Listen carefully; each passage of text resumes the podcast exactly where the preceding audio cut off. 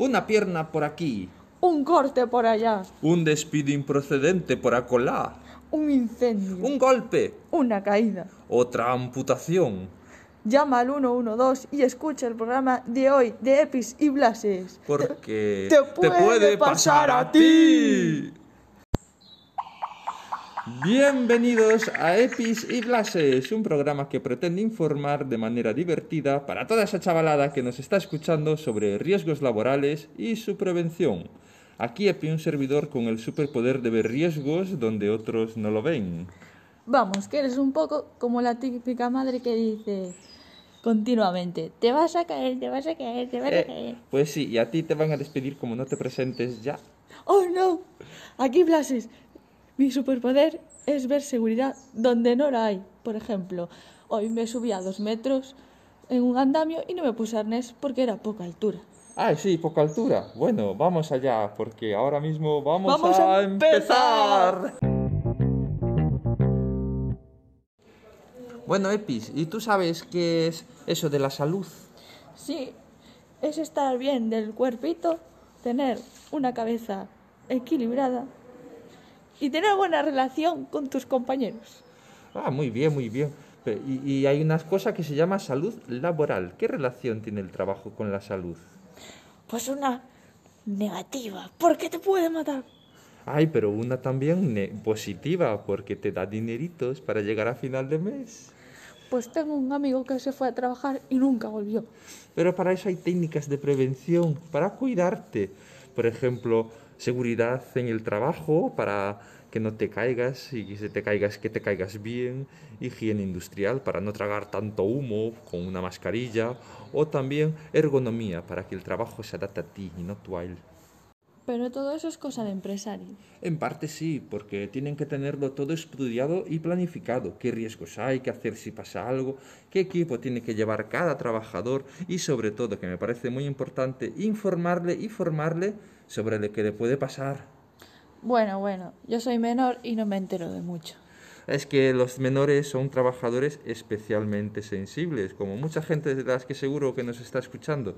O también las mamás y las embarazadas, pues porque los, los empresarios tienen que tener mucho respeto y mucho cuidado con ellas. ¿Ves? Cosa del empresario. Y también del trabajador, porque hay algunos que se saltan las normas, aún sabiéndoselas, y por eso les pueden amonestar, despedir de empleo y sueldo, o mismamente despedir o algo mucho peor.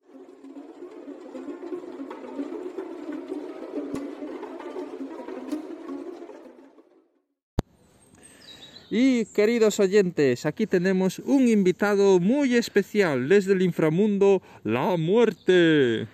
Hola chicos, ¿qué tal estáis? ¿Qué día más bonito hoy? Está de muerte.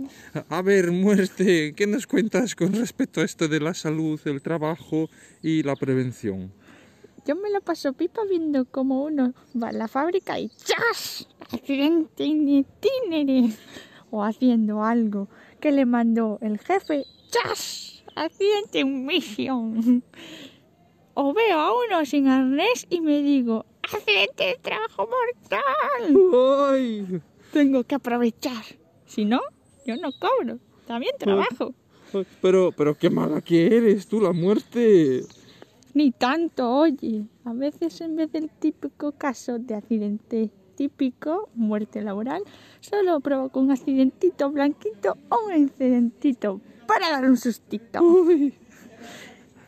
Y para que no os olvidéis de mí. Y para.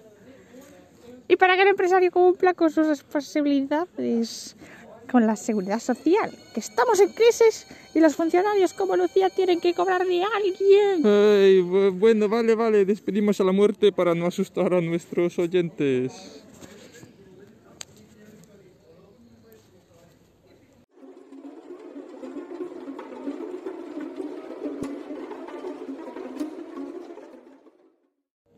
No te vas a creer con quién me encontré al- fuera. Es que tú no sabes quién acaba de estar aquí entrevistando conmigo, y- pero mejor seguimos. Eh, tú sabes que es una enfermedad profesional. Cuando te pones malo porque es lunes y tienes que ir al curro. Bu- Bueno, sí, también un poco, pero es más cuando te pones malo de trabajar con sustancias que poco a poco te hacen mal y al final acabas enfermo. ¿Y cómo sabes si fue al trabajo, el trabajo u otra cosa?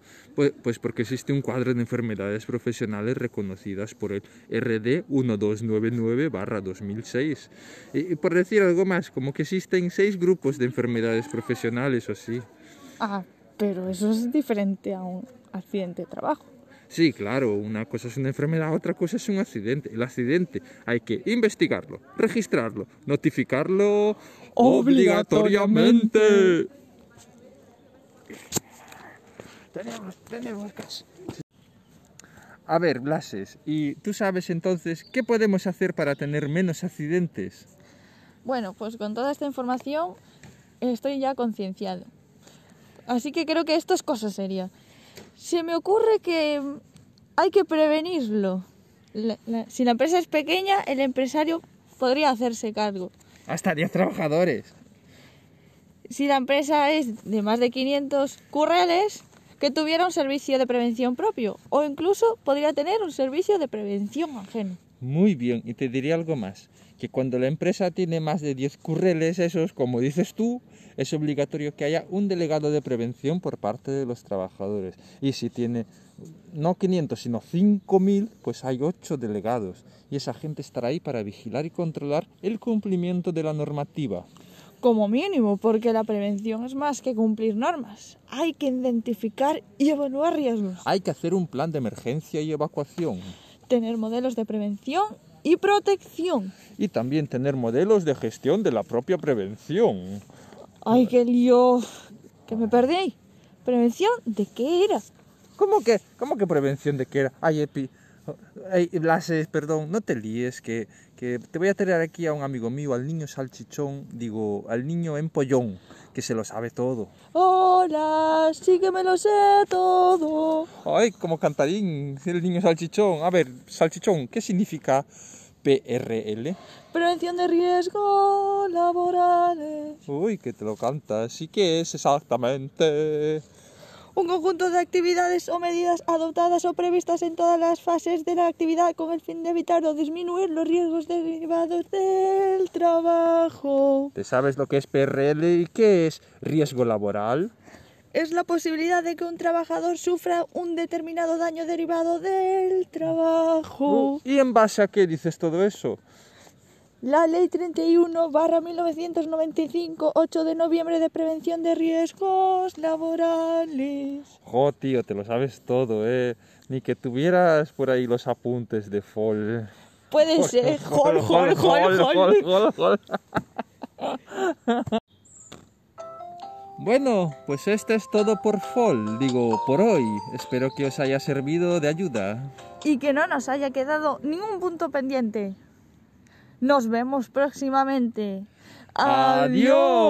¡Adiós! Y así que no os Eh. olvidéis, Estudia Fol todos los días. la, mejor manera de aprobar, sin agobiarte.